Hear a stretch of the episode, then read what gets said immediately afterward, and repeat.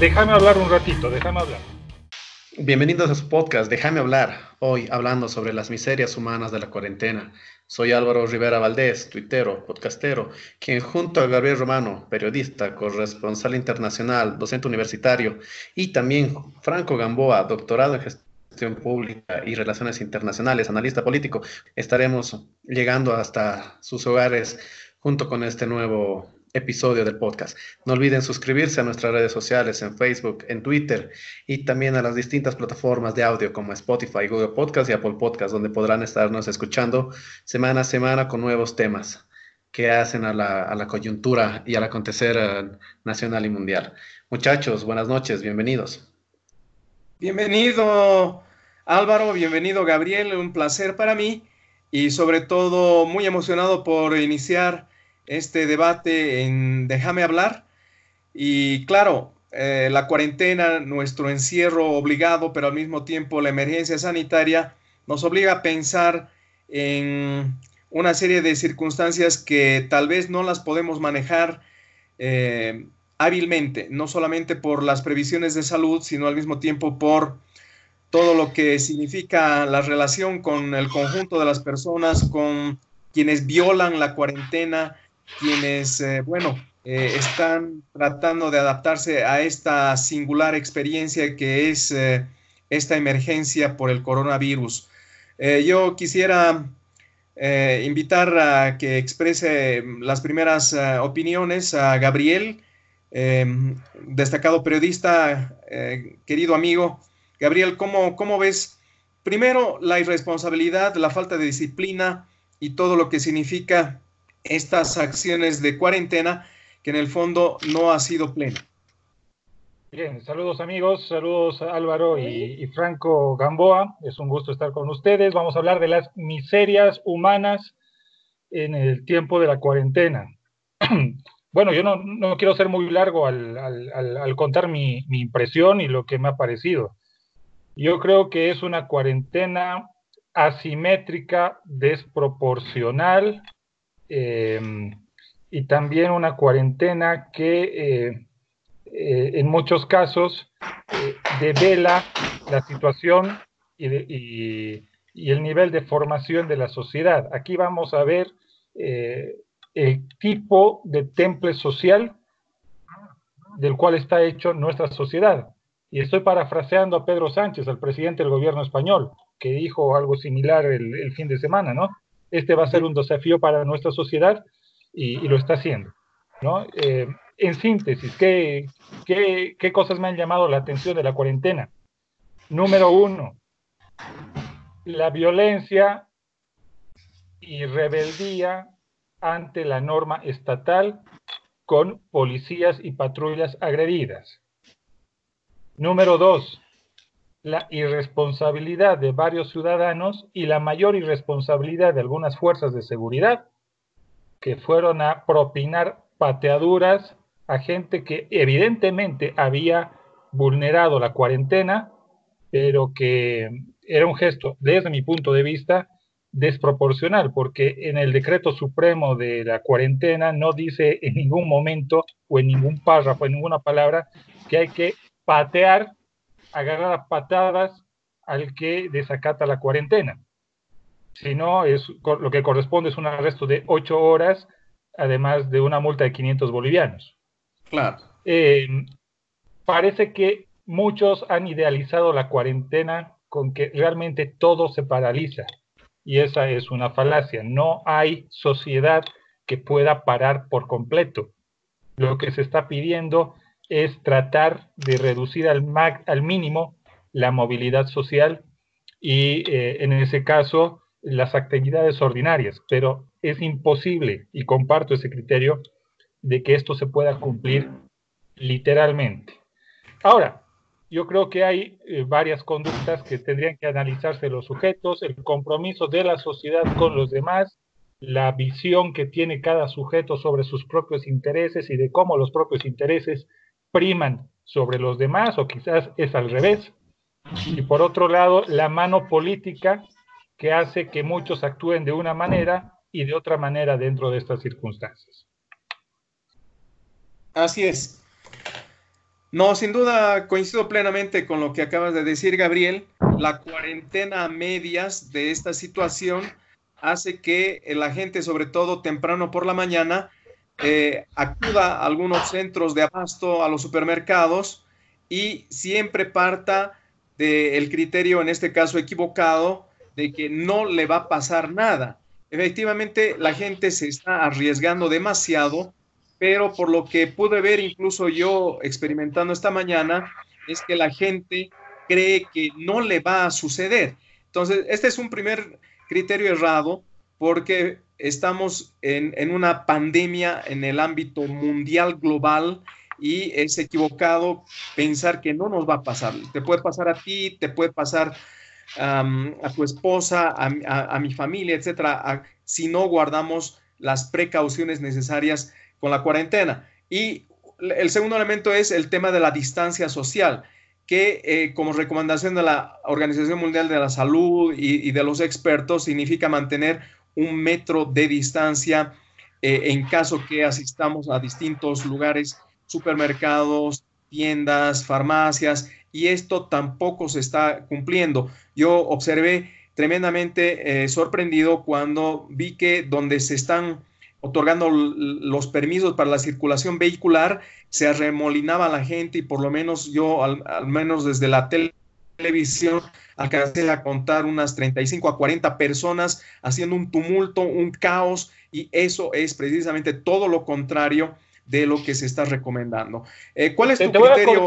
te, voy, a cortar algo, déjame hablar un ratito, déjame hablar. Claro que sí. Este, eh, quiero lanzar una bomba. A mí me parece que el lanzamiento de la cuarentena ha sido una medida improvisada. O sea, le estamos echando toda la culpa a la sociedad cuando en realidad la sociedad y, el ciudadano de a pie no tiene la responsabilidad directa de cómo actuar ante una cuarentena. ¿Por qué? Les digo más un ratito. No sé qué opinar, ¿verdad? A ver, por favor, Álvaro, tu turno. Mira, hace poco, hace poco que estoy, que leí un artículo aquí que sacó Payo Rivero, en el que más o menos me voy a, me voy a, me voy a apoyar, porque yo también tengo ese mismo pensamiento. Dice, ¿no?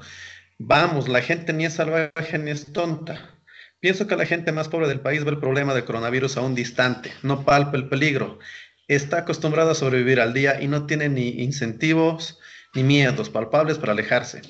Las clases medias también se han comportado de manera irracional, atiborrando supermercados, exigiendo a las personas de su servicio doméstico ir a sus casas, ah, no pagar por servicio no trabajado.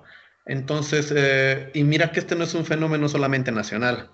Eh, creo que estamos viendo a, momentos que somos nosotros nomás los bolivianos, puta, qué cojudos, qué, qué, qué salvajes, qué intolerantes y qué esto y qué lo otro, pero esto es a nivel mundial. Este mismo fenómeno ha sucedido en Chile, ha sucedido en Perú, ha sucedido en México y está sucediendo en Estados Unidos. No hay una sociedad que yo creo que esté preparada para afrontarlo esto.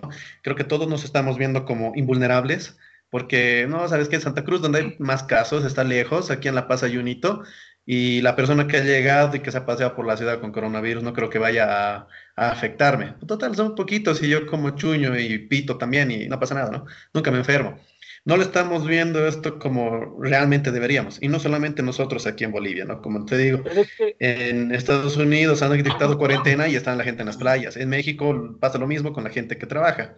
Pero es que no es la quiere que exista son los gobiernos, son los gobiernos. Los gobiernos es que no le puedes echar la culpa al gobierno. yo sí le estoy echando la culpa al gobierno. Porque, imagínate, la presidenta sale al mediodía del sábado a dictar una cuarentena que se va a aplicar prácticamente 12 horas más tarde.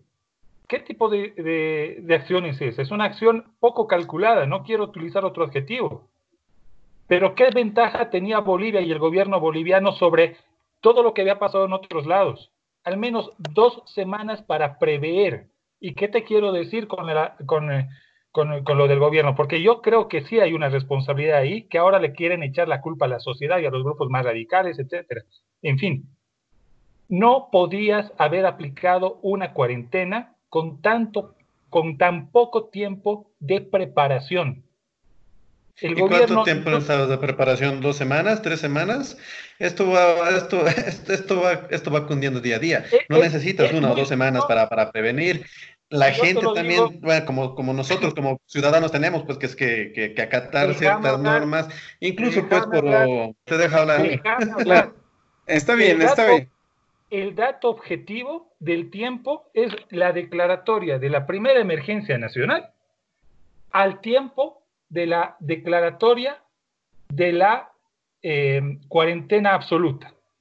Ahí tienes el tiempo y el gobierno sabía perfectamente. Ya, ahora hablar a mí, pues por sentido común también el, el gobierno, podemos evitar el gobierno Sabía, el gobierno sabía que eso tenía que pasar por etapas.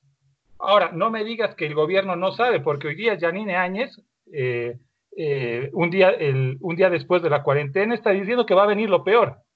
Y, y si va a venir lo peor, tiene que empezar a informar a la población de que va a venir lo peor. Entonces, la cuarentena debía estar enfocada, y con esto acabo, para dejar de hablar, de que tenía que tener una sistemática de información a la población clara, concreta. Y eso no ha habido, más que lávate las manos y demás.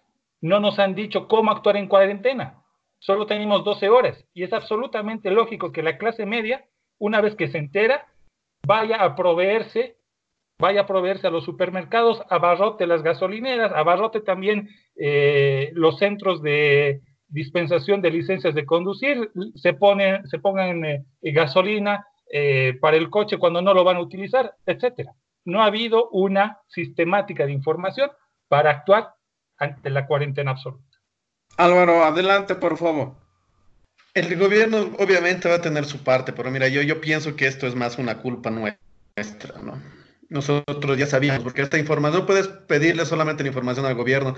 Cuando tienes televisión, tienes internet, tienes información a la mano, todos los días, a todas horas. Esto ya, ya lo veíamos venir y todos, no, no solamente la gente que, que, es clase media, la gente clase baja y la gente clase alta también. Y todos hemos actuado de mala manera, desde la persona que ha llegado del exterior, que ha venido aquí a pasearse de Santa Cruz, se ha ido en buzo hasta La Paz y ha vuelto Oruro, que ha hecho un churrasco, que ha llegado a Santa Cruz a, hacer una reunión familiar, a participar de matrimonios, esa misma gente es irresponsable. Si tú sabes que estás llegando desde Italia o desde España, donde eh, hay un foco de infección mucho más grande, no podemos echar la culpa solamente al gobierno que, que, no es eficiente, eh, hay que decirlo, pero tampoco podemos oh, echar la culpa de todo mal. Ahora, tú me dices que lo han hecho desde tiempo. ¿Cuándo querías que se haga esto? ¿Cómo, cómo querías que se lo haga? No es, no al final estamos en cuarentena. Y si hubiese lo hecho más antes o más tarde, eh, tal vez tendríamos un, efecto peor si esto se, se, prolongaba más. Desde lo que yo veo, ahora tenemos nosotros el sartén, el, ¿cómo se dice? El, la sartén por el mango, el ciudadano, el, el, el habitante, ¿no? De, de, quedarnos, pues, sin respetar esta cuarentena. No nos queda de otra. Al final eh, es responsabilidad nuestra. No, obviamente. Ahora, bueno, poniendo el fiel de la balanza, me parece que los argumentos, las ideas de Gabriel y de Álvaro eh, son complementarias, porque si nos fijamos en el desarrollo histórico del proceso de eh, la cuarentena, eh, comienza el departamento de Oruro en establecer una cuarentena total de carácter local, regional o local, en este caso para la ciudad de Oruro. Pasa después con medidas anticipadas del Consejo Municipal, específicamente al presidente del Consejo Municipal de Santa Cruz, y recién surge, digamos, de alguna forma, primero el rumor de una cuarentena total que al mediodía del sábado 21 eh, um, de marzo. Y e, efectivamente en ese, en ese transcurrir, creo que el gobierno no sabía eh, realmente cómo políticamente tomar la actitud y la resolución de una cuarentena total, porque no preveía también cómo iba a desenvolverse junto con acciones de previsión con los centros de salud y al mismo tiempo de control policial con las fuerzas del orden. Pero, al mismo tiempo, Franco, Franco, déjame hablar. ¿Cómo no va a prever el gobierno si está en reporte y en contacto permanente con la Organización Mundial de la Salud? Tienen videoconferencias con los otros gobiernos de la región y saben lo que está pasando. Tienen datos y estadísticas de que después de cada 15 días se produce un pico, si es que no hay un pico de casos de contagios, de transmisiones, si es que no hay una medida certera y aún habiendo medidas como la cuarentena, el pico va a llegar. ¿Cómo el gobierno no puede saber eso? Eso es lo que no me, no, me cabe en la cabeza con tanto flujo de información. Pero creo, tienes razón, uh, Gabo, en el sentido en que el, el, gobierno dejó pasar por lo menos cinco días, una semana, la semana pasada precisamente, para tomar una decisión definida. Una Ahora, claro, obviamente tenían eh, la orientación de la Organización Panamericana de la Salud, los reportes de la OMS, etcétera, y efectivamente la información de primera mano para tomar previsiones.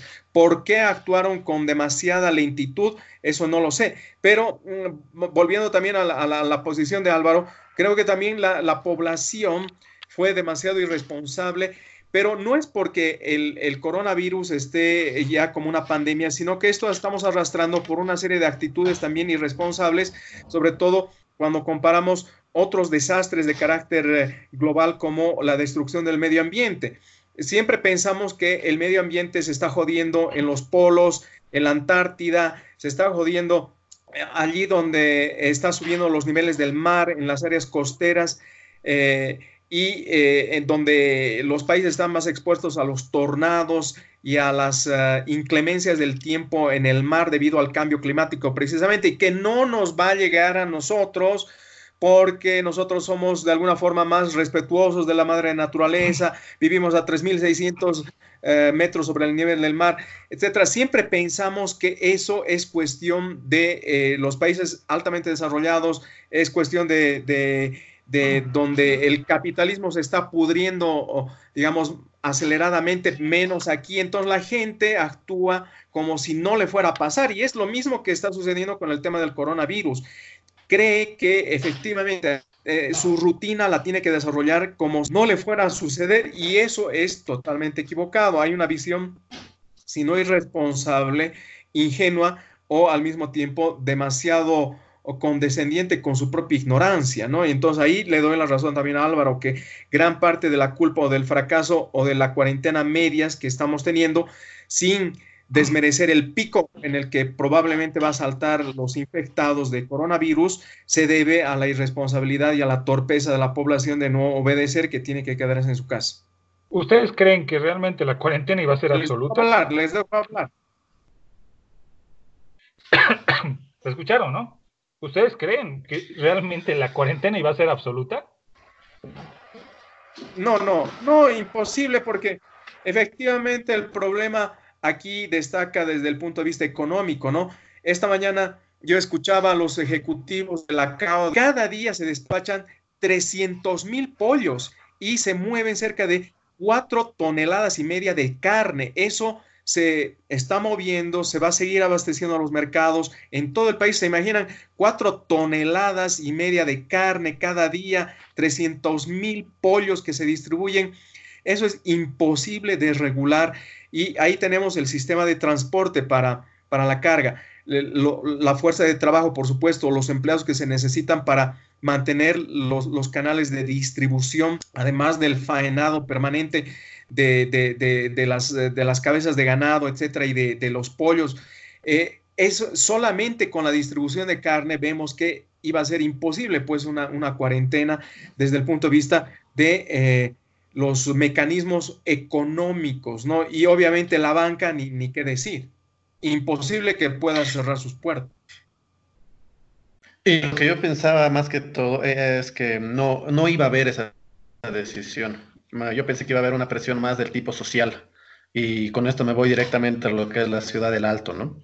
El Alto, ya tenemos un episodio del pasado inmediato que ha sido lo que es octubre-noviembre, que, que, ha parado durante una semana, o bueno, casi dos semanas después de, de, la renuncia de Evo Morales. Yo pensé que se iba a dar una, un fenómeno parecido, ¿no? Que, que el Alto iba a terminar a, Ah, no sé, pues ah, saliendo a manifestarse para evitar que, exista esto de, la cuarentena total. No pensé que el acatamiento y que, el acato de esta ciudad iba a ser, ah, iba a ser mayoritario, ¿no? Justamente porque, porque la parte económica que justamente nos estaba hablando Franco, también se la vive en, en pequeño, ¿no? De la gente que vive al día, de estas personas que, que tienen un, una economía más precaria que necesitan vender ese día para comer ese día. Entonces yo pensé que esto no se iba a dar, que iba a haber una presión social a la que se iba a someter el, gobierno para no dictarla. pero bueno, nos han salido también uh, de un día para otro, ¿no? Eso sí hay que, que, reconocerlo, que yo pensé que tal vez iba a ser una decisión de manera más escalonada. También ha habido mucha desorganización en lo que es el gobierno nacional con los gobiernos uh, departamentales y también municipales, ¿no?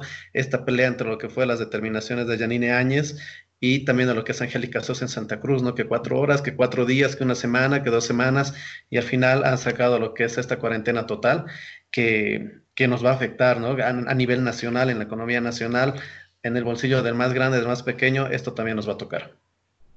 Ahora, ahora hay, hay una cosa que no me queda claro. Sí. Hay, hay, una cosa que no me queda claro. Leyendo reporte tras reporte, informe tras informe, nota tras nota de la OPS, OMS, está claro que la curva de cantidad o la curva ascendente, porque es una reproducción exponencial de los casos de coronavirus. Por lo tanto, se espera que la curva adquiera un pico enorme y que después el descenso adquiera una forma eh, bueno, dependiendo de la capacidad de reacción de los países, pero todos absolutamente dicen que como reguero de pólvora nos vamos a infectar. Entonces, la cuarentena tampoco da resultado, porque aun cuando se ha establecido la cuarentena en China, en Europa, en otros países, la OPS-OMS insiste y comprueba que la curva ascendente de infectados con carácter exponencial será una característica mundial global. Entonces quiere decir que la cuarentena tampoco es una medida. Entonces no, me queda claro esto. Eh, yo creo que eso de la cuarentena va más que todo para precautelar de que esa, de que esa curva no tome, no, no se nos dispare tanto. Lo que he estado viendo, y mira, en, en lo que son ejemplos de, de, China, Corea, Italia, Irán, es que en dos, tres días los, los infectados han empezado a subir por miles. Los muertos han empezado a caer por centenas. Entonces, mientras podamos estar en cuarentena, vamos a poder evitar que la gente ya esté infectada pues eh, infecte más gente. Y te tomo el ejemplo de lo que fue el paciente 31 en, Corea. No sé si lo han, lo han visto lo han leído. Mm, Corea estuvo Uh, atacando bastante lo que era la propagación del coronavirus, aislando a las personas. Pero el paciente 31 uh, salió a lo que son uh, iglesias, un evento, una fiesta, salió a, hacer una cena en lo que fue un restaurante y cuando ya la internan a esta persona, la aíslan de todo, de, de, todo el exterior, ya habían mil infectados más. Una persona que no está en cuarentena, tiene la posibilidad de que te infecte otras mil en cuestión de días. Allí hay un estudio, estoy viendo un estudio de el doctor Yersin Mamani Ortiz, investigador responsable de la Unidad de Investigación en Salud Pública y Epidemiológica del Instituto de Investigación Biomédica de la Universidad Mayor de San Simón de Cochabamba. Es un cuadro que tabula varios datos globales con un marco de referencia, estimación de casos esperados epidemiológicos, el comportamiento del virus y un gráfico, que ustedes lo, lo, hallan luego y lo pueden evaluar, establece una proyección del, del, crecimiento proporcional de los brotes de coronavirus, donde se maneja la situación de Bolivia. Evidentemente aquí se ve que a finales de marzo hay un crecimiento que podría llegar entre los 429 y 772 casos y que abril podría ser clave para la detección de más casos, para, esa, para ese pico exponencial. Y ese, lo peor está por venir, que dijo la presidenta eh, este lunes 23 de marzo. En ese sentido, apelo también, si no lo han visto, búsquenlo. Hay una simulación del Washington Post de la transmisión de, de, virus, ¿no es cierto? De hace dos días, del día 20, ¿Qué pasa si aíslas a la mitad de la población, un cuarto de la población y hasta un octavo de la población? El sentido de, la, el sentido de la cuarentena idealmente más absoluta es, en síntesis, evitar la mayor transmisión de casos y permitir la mayor posibilidad de recuperación de los contagiados. Exacto. Porque si no hay cuarentena, los casos se te disparan y no tienes la posibilidad de la recuperación.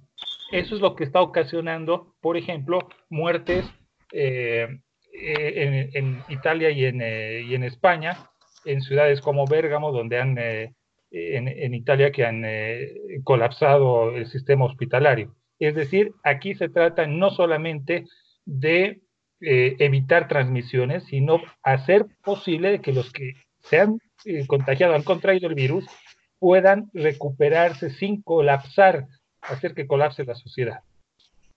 Exacto. Y el mismo artículo del Washington Post, uh, Gabo, indica que, bueno, según esta simulación, lo que está dando resultado, digamos, para bajar la curva es el distanciamiento social. Es decir, que junto con medidas precautorias de la cuarentena, que no son, digamos, las más em, efectivas, el distanciamiento social de evitar ir a lugares con demasiada concentración de gente, conglomerados grandes, eh, la relación de evitar darse la mano, de mantener un metro de distancia o más, y por supuesto precautelando la propia seguridad, de establecer una especie de perímetro de seguridad para que no nos eh, llegue, digamos, eh, una amenaza, eso es lo efectivo, ¿no? Entonces, claro, es una combinación de, elementos, pero lo que indica Gabriel también al comienzo del debate es muy importante, es decir,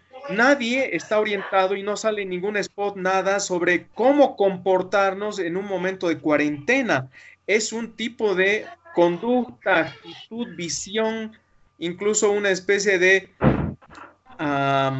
autodisciplina a la que no estamos adaptados, la que no conocemos o que ahora estamos conociendo de a poco y que obviamente no sale información sobre cómo comportarse o cómo administrar ciertas cosas de la vida cotidiana en una situación de cuarentena. Con eso eh, coincido plenamente porque ahí hay un vacío, una especie de agujero negro que el propio gobierno, las instancias del Ministerio de Salud y OPS, OMS tampoco han informado. ¿Ante qué contingencia sabemos actuar? Ninguna. Estamos constantemente, sufrimos cada año que se deslizan los, eh, algunos terrenos en La Paz, que hay mazamorra en Cochabamba, que, que, no sé, que hay inundaciones cada cierto tiempo en el Beni, que hay incendios y no sabemos actuar ante las contingencias. Ahora nos ha tocado esto y tampoco nuestra sociedad también está, eh, y aquí me, posiblemente dirán que me estoy contradiciendo con lo del inicio, no, quiero darle palo también a la sociedad porque es algo, algo fundamental hacer una, especie de crítica cultural. Y ahora nos toca, nos toca bailar con esto. ¿En, qué momento, ¿En qué momento hemos estado, hemos estado preparados para alguna contingencia alguna vez? Yo no recuerdo que alguien, alguien públicamente se haya esforzado a eso. Actuamos después del hecho, no antes del suceso.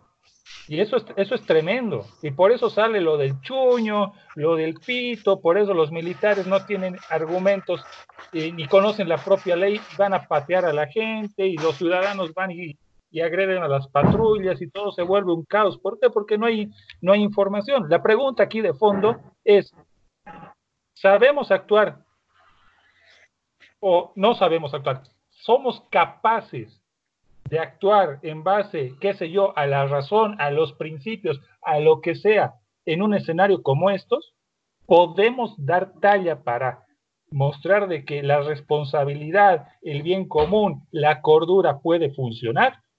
No sé qué dicen ustedes, qué les ha llamado la atención, qué es lo más loco que han escuchado, qué es lo más loco que les ha eh, eh, dado rabia en estos días. No, lo, más loco, lo más loco es justamente la, la mazamorra y las inundaciones de Tiquipaya, ¿no?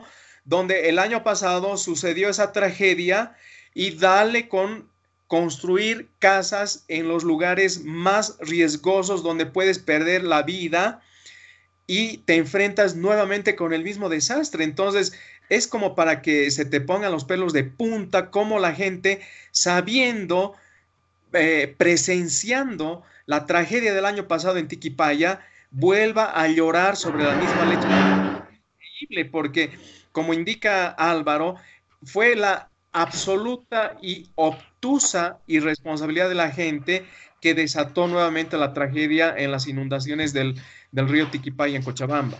Pero no solo Tiquipaya, Oruro, un año se desploma una pasarela, hay muertos y sigue la fiesta.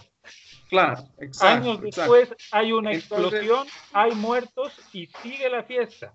Ahí lo que me da miedo. a pensar en nuestro nivel de solidaridad, en nuestro nivel del bien común. ¿Dónde está la comunidad, el AINI y demás cosas que, tanto se nos ha, se nos ha dicho en, los últimos años?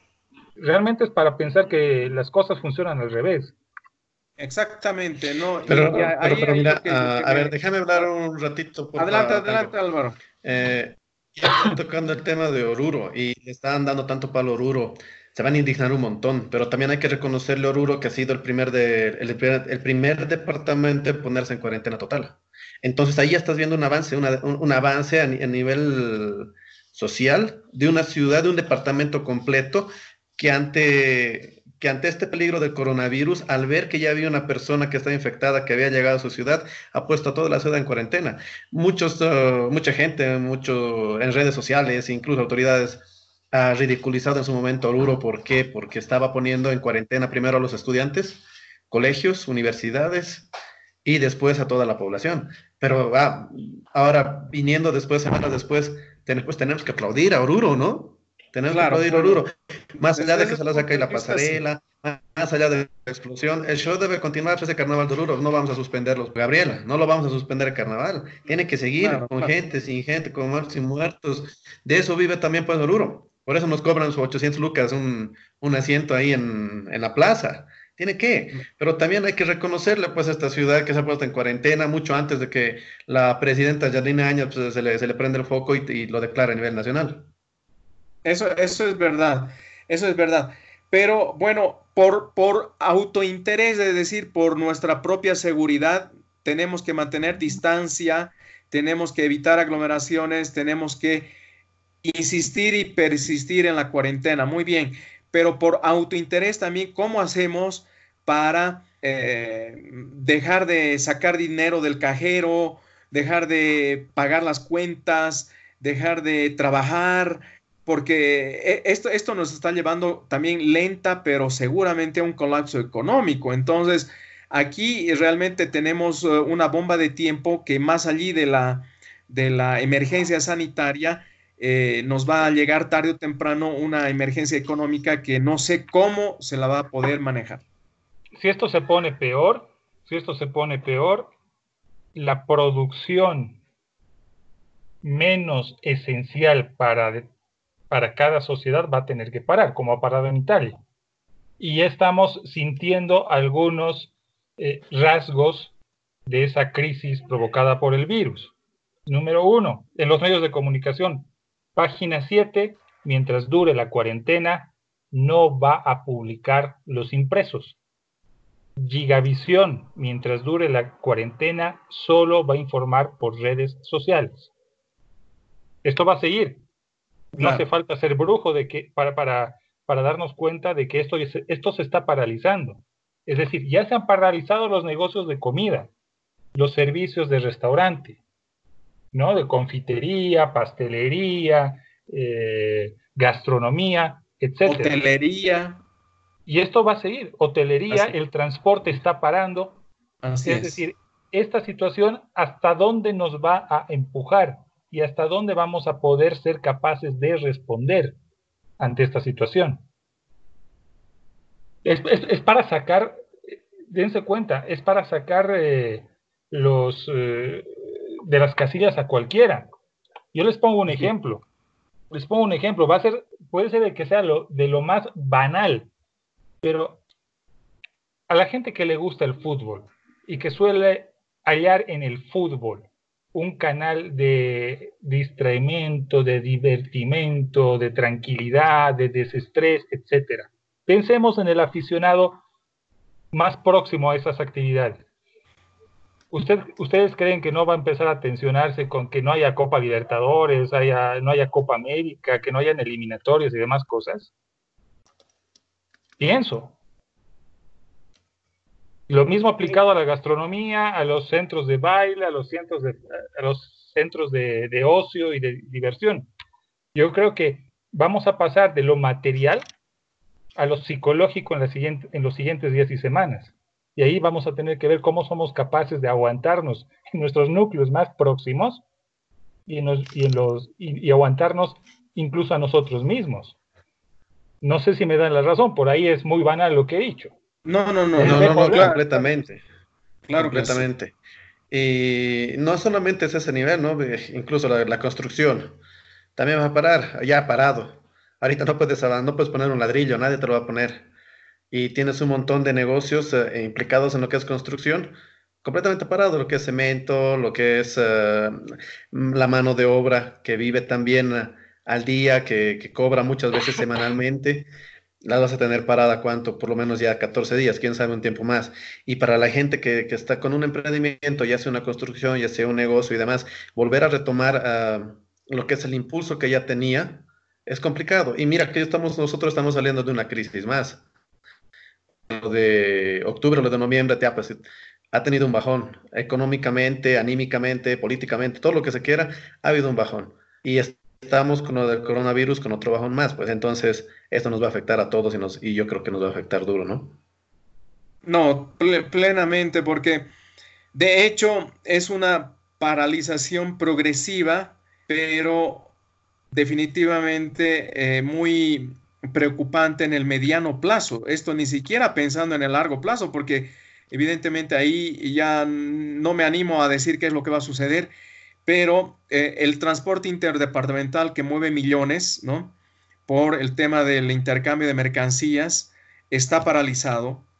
El transporte de abastecimiento de alimentos permanece, pero esto podría también paralizarse y eh, una eventual, digamos, crisis productiva en el sector petrolero, que ya de hecho estamos arrastrando una crisis en YPFB por eh, el, cierre de los mercados en Argentina y, y Brasil. aparte que el, precio del barril ha bajado. Ha bajado, entonces aquí ya, tenemos una, una, circunstancia muy, muy difícil para nuestro país, para nuestra economía, ¿no? Entonces, desde ese punto de vista, ligado, digamos, a nuestras costumbres o a nuestros hábitos eh, cotidianos, el fútbol, los paseos. Eh, creo que la sociedad boliviana en los últimos 15 años se ha vuelto más, eh, más, el preste, el folclore, la del viernes, o sea, sin condenar las cosas, ¿no ve? Claro, y, el viernes de soltero, las farras y lo que se viene aquí en La Paz, el gran poder, es sagrado, cultural, insólito, pero al mismo tiempo súper recontra millonario que se va a quedar con los crespos hechos. Yo no tengo una bola de cristal, pero digo que nos vayamos olvidando del gran poder y de pronto ahí ya vamos a dejar de, ver también que esta, esta fiesta pagana que mueve millones, de, pronto también nos hace reflexionar y vamos a estar ah, eh, bien. Es decir, eh, Dejame hablar, problema, fiesta pagana si es en honor al Señor Jesús del gran poder? del gran poder económico, ¿no? Pero yo preveo que eso ya también va a suspenderse previsiblemente. Y a por ahí esto, ¿quién gana con quién gana después de, esto del coronavirus? Después de dos semanas que van a estar en cuarentena, ¿hay algún sector que gane? ¿Que vaya a arrancar, que vaya a crecer exponencialmente frente a otros? Antes de responder eso, ¿por qué tanta certeza en que el gran poder no se va a realizar? No, se va a realizar. Yo, yo, creo que sí se va a realizar, eso no va a parar. Mueve mucho, ¿no? Y... Yo, yo creo que eh, aunque no, bueno, Dios no quiera, los casos se reproduzcan de manera exponencial, pero de hecho una entrada, las barbaridades y las farras sendas que se organizan con el gran poder en, en gentíos eh, incontrolables de gente, eso es un foco de infección seguro, segurísimo.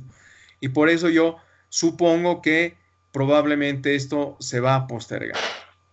Ya, pues, pero es el gran poder este año cae el 6 de junio. Entonces yo creo que no. Estamos todavía con bastante tiempo para el 6 de junio. Ya para eso nos vamos a olvidar, pues vamos a estar compartiendo la cerveza del mismo vaso.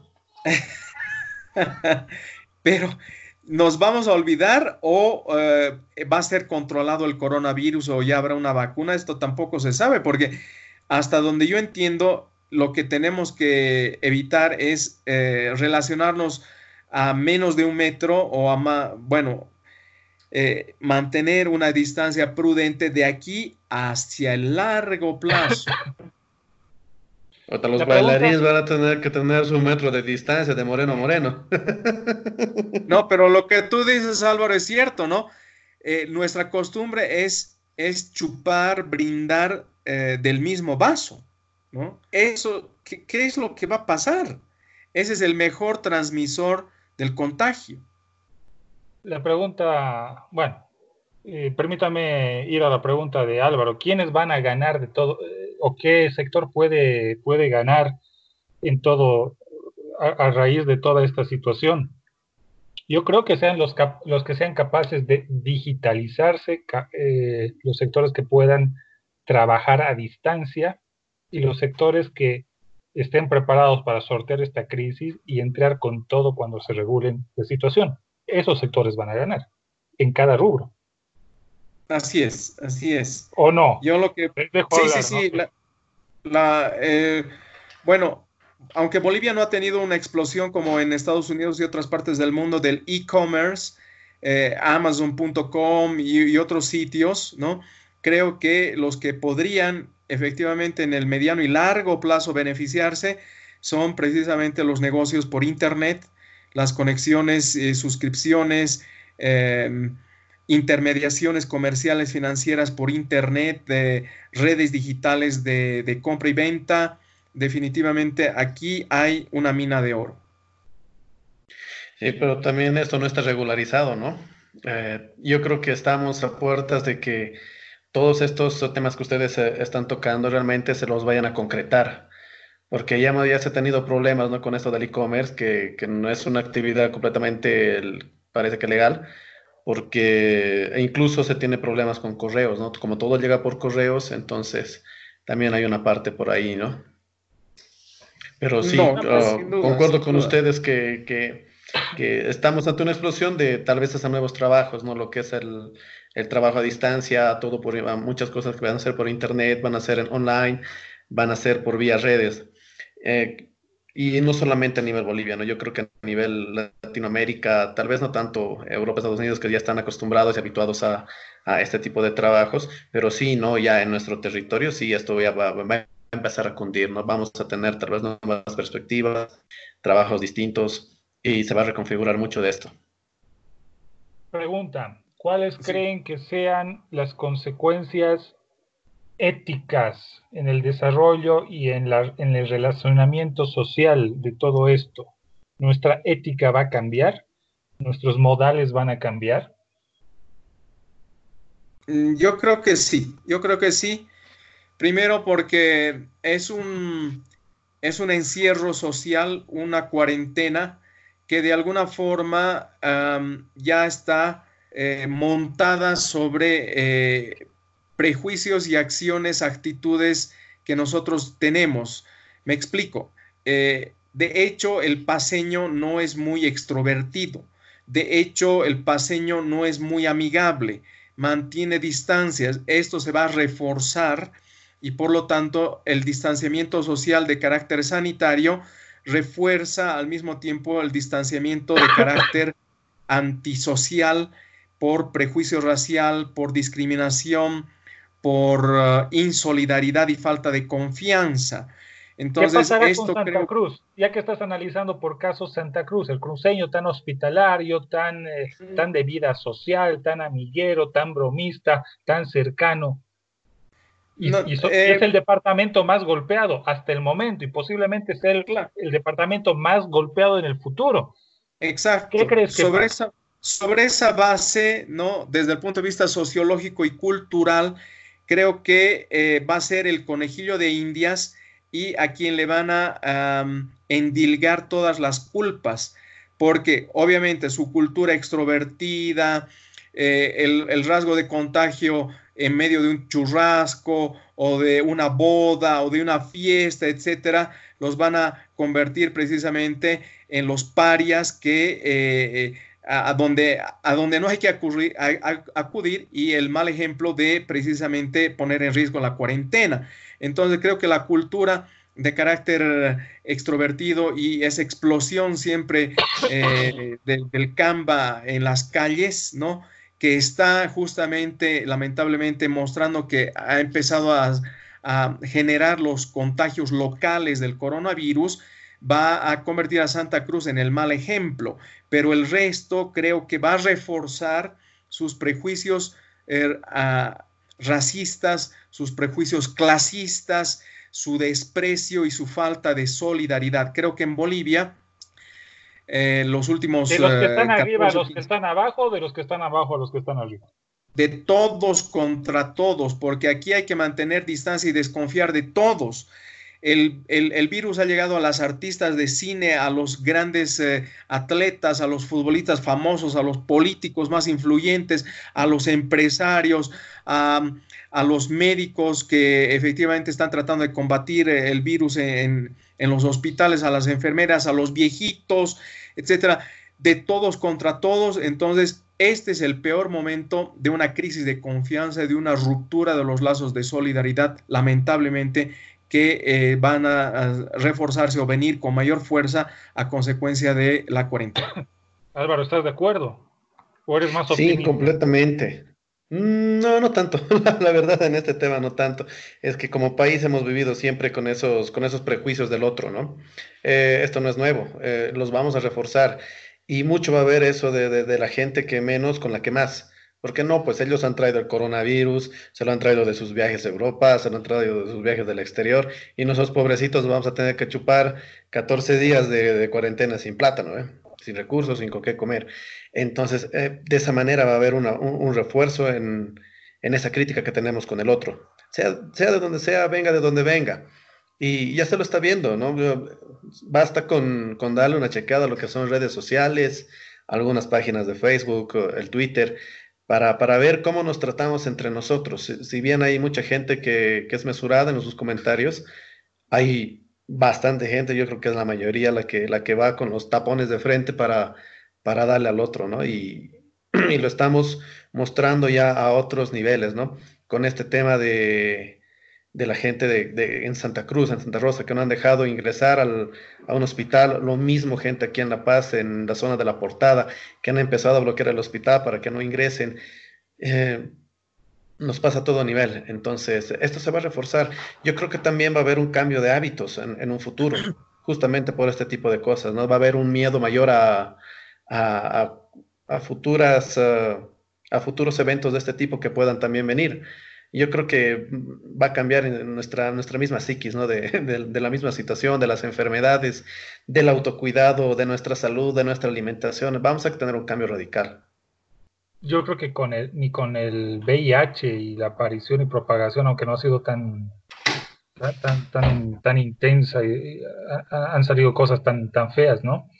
A mí me llama la también atención. no sé si esa comparación con el VIH sea tan valedera, ¿no? Porque al final el, VIH, te, el VIH te, la, te, lo transmite de una forma completamente directa, más que todo tener relaciones sexuales, ¿no? Con una persona que esté infectada.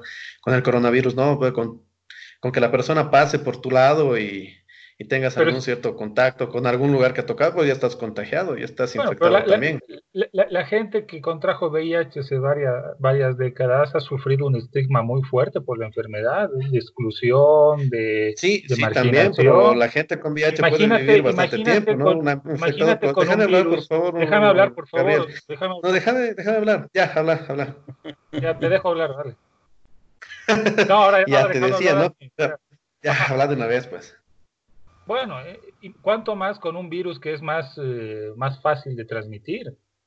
claro, la, gente con VIH puede vivir durante años. Una persona infectada con coronavirus te va a morir a las dos semanas. Lo del, VIH, lo del VIH lo dices con todo el cúmulo de conocimiento de estas décadas, no desde el momento de la aparición, donde, donde evidentemente generó eh, un determinado grado de psicosis. Había gente que creía que el VIH lo, lo contraías y se transmitía con un solo beso en la mejilla. Entonces no es valedero que con la información que tienes acumulada y desde este punto histórico trates de comprender cosas que han funcionado de otra manera hace 20 o 25 años. Te dejo Sí, pero también lo que es lo que sí el VIH ha sido se ha tardado en incluso en investigarlo, ¿no? Porque incluso la UNICEF y, todo este tipo de instituciones a nivel mundial eh, tenían un, se tenía un estigma en el que sí te daba el SIDA por una relación homosexual, que no te daba por una relación heterosexual. Entonces, también la información que se ha recabado de todo lo que ha sido el, el VIH-Sida ha sido de un tiempo más largo. En cambio, con el coronavirus ya tienes una información en un corto tiempo. Mm, compartida con todo el mundo, ¿no? Y que el, el contagio es, sí es fácil y, la, y el rango de, de tiempo en el que puedes llegar a, a, fallecer, pues es, es, muy corto en relación con lo que es el VIH. Sí. Ya en ese tiempo o en este. Sí, aunque si me permiten, eh, yo creo que el año 2008, cuando irrumpió precisamente la epidemia de H1N1, de mm, la influenza, el virus de la influenza, eh, lo tomamos eh, realmente con mucha dejadez. Y eh, si bien nos, nos llegó, ah, hubo muchos casos de contagio del H1N1, logramos superar con las vacunas y con la intervención terapéutica a tiempo. Esto es muy similar, pero mucho más agresivo, ¿no? Porque te destruye directamente los pulmones se puede desatar de manera inmediata después de la, gripe una neumonía y es esto lo que creo que va a generar una especie de psicosis colectiva, no inmediatamente, pero yo creo que la consecuencia de esta cuarentena es una psicosis respecto a las gripes y respecto a los inviernos crudos. Creo que en el futuro, en el invierno, vamos a entrar en una especie de, pánico, a, enfermarnos con gripe y esto va a modificar nuestros patrones de conducta precisamente porque las, enfermedades eh, respiratorias agudas, broncopulmonares, son típicas y características por lo menos del occidente en los Andes. Entonces, esto creo que a la mitad del país en los Andes nos va a desatar una psicosis eh, muy preocupante eh, después de esta cuarentena. Sí, ¿tú crees que esté eh, así? Porque al final el porcentaje de, muertes del coronavirus es bajo, ¿no? 2 al 4%. Bueno, por el momento. Yo, yo creo que es relativo. la psicosis y el pánico va a ser, la van a propagar las personas primero que estén en contacto con eh, redes y flujos de información. Segundo, redes y flujos de información abiertamente falsos, es decir, los más apegados a, los, a las tecnologías y a las redes sociales que sean menos cautos posiblemente puedan relacionarse en el marco de esa psicosis. Yo creo que no lo van a hacer aquellas personas que no tengan en las redes sociales su flujo principal de información. Eso es lo que pasa, por ejemplo, con determinados sectores de la, de la población que dicen que no, no ven con, con verosimilitud lo que está pasando en el mundo y que le dan otro tipo de explicación. Y eso se ve porque no hay una, una, una cadena lógica en lo que pueda interpretarse de acuerdo a los sucesos. No, claro. Ahora, eh, para, para concluir, yo quisiera un poquito también indagar sobre la situación del sistema de salud. Eh, si la curva sube y empieza a entrar en tensión el conjunto de los hospitales, no hay camas, no hay unidades de terapia intensiva para los casos más graves, eh, creo que esto eh, va a ser realmente el acabose porque ya de hecho sabemos que ni para una gripe fuerte te atienden tienes que sacar una ficha y te despachan a un mes, tienes que hacerte una tomografía y te despachan a dos meses, te fracturas la pierna y tienes que por lo menos disponer de unos 5 mil bolivianos para tu, tu intervención quirúrgica o más tal vez y tu recuperación. El Seguro Universal de Salud definitivamente entró en crisis precisamente por esta falta de preparación y creo que con la pandemia y la elevación de casos que podrían efectivamente empezar a atiborrar de enfermos en los hospitales, realmente yo creo que estamos entrando en una situación apocalíptica para el sistema de salud en Bolivia. Pero, pero ve el lado bueno, ¿no? Los sobrevivientes van a tener pues 500 bolivianos del bono familia.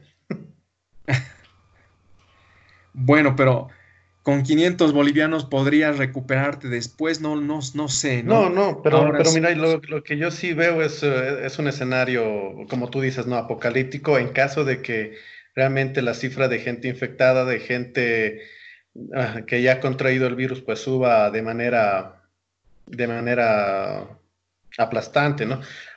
Pero también esto creo que nos va a llevar a, que, a que los gobiernos, sea este, sea el, el que viene y el que viene, realmente se, se toca el tema salud como una prioridad, ¿no? Porque es fácil, todas las campañas políticas te dicen, no, salud y educación, salud y educación, salud y educación, pero al final nunca has hecho nada. Hemos tenido 14 años de, de canchitas sintéticas, que por la salud se ha hecho muy poco. Si bien ahí se ha hecho infraestructura, nunca se hizo equipamiento, nunca se, se dio ítems, y al final ese tema de salud sigue siendo el mismo, ¿no? Que sacas una ficha para que te atiendan en seis meses en la Caja Nacional es el momento, ¿no? Y esto está no solamente desnudando las falencias que tenemos, que ya las conocíamos, pero las está poniendo a prueba y las va a poner a prueba. Claro, si las va a poner a prueba, yo ni quiero imaginarme qué va a suceder. Yo quisiera preguntarme también cómo esto va a afectar en, la elección, en el comportamiento político de aquí a unos meses, ¿no? Porque eh, tengo la impresión de que la crisis sanitaria que estamos viviendo, que además va a ser una crisis cultural, una crisis de entendimiento, ética, una crisis económica, etcétera, va a terminar por devastar y desconfigurar todos los planes de gobierno y todo lo que los candidatos tenían en sus cabezas antes de este suceso. O sea, van a tener que repensarse, no sé qué van a decir, qué se van a inventar, cómo van a articular sus ideas.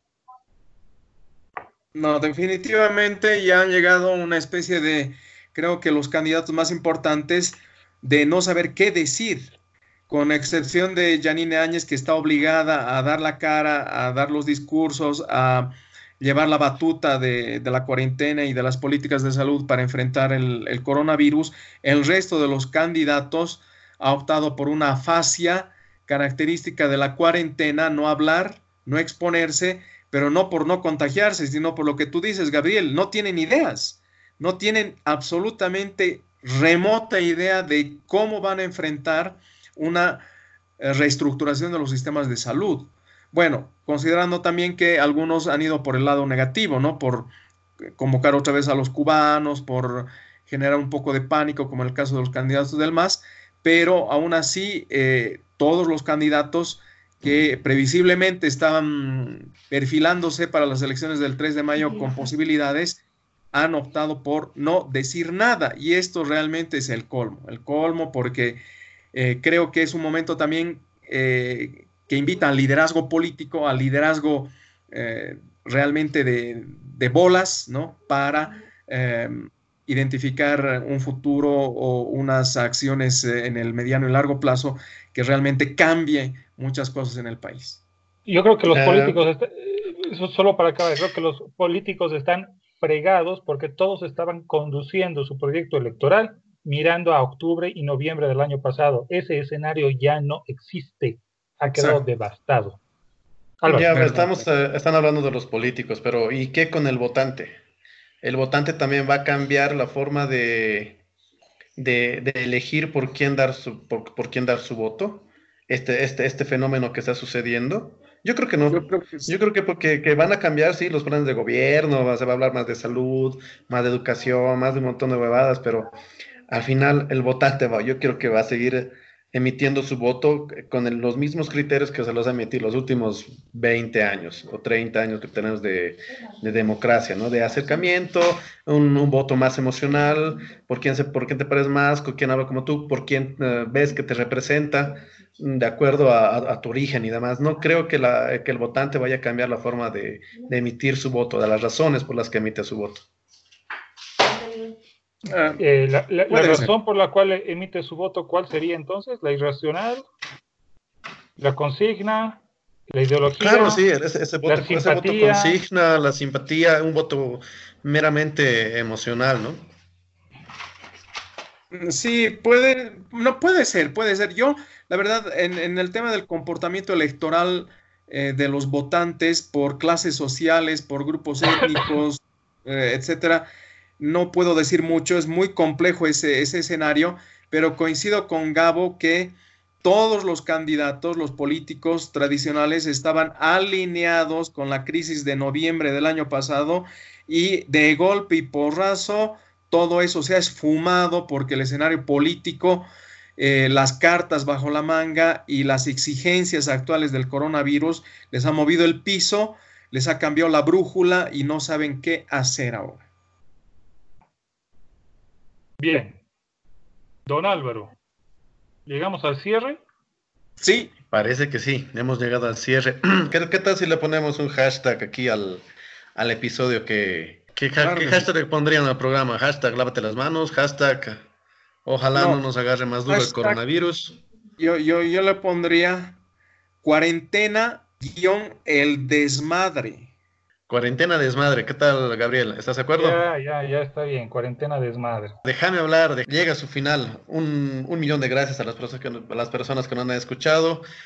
Les agradecemos a nombre de, de, de Gabriel y también de Franco. Hashtag coronavirus desmadre. Muchas gracias por su atención, muchas gracias muchachos. No, gracias a ti Álvaro por tu tiempo. Un fuerte abrazo para Gabriel. Y eh, bueno, ¿cuándo nos estamos viendo? La próxima semana, por este mismo canal. el próximo lunes. Hasta el lunes entonces, un abrazo, gracias. Hasta el lunes muchachos.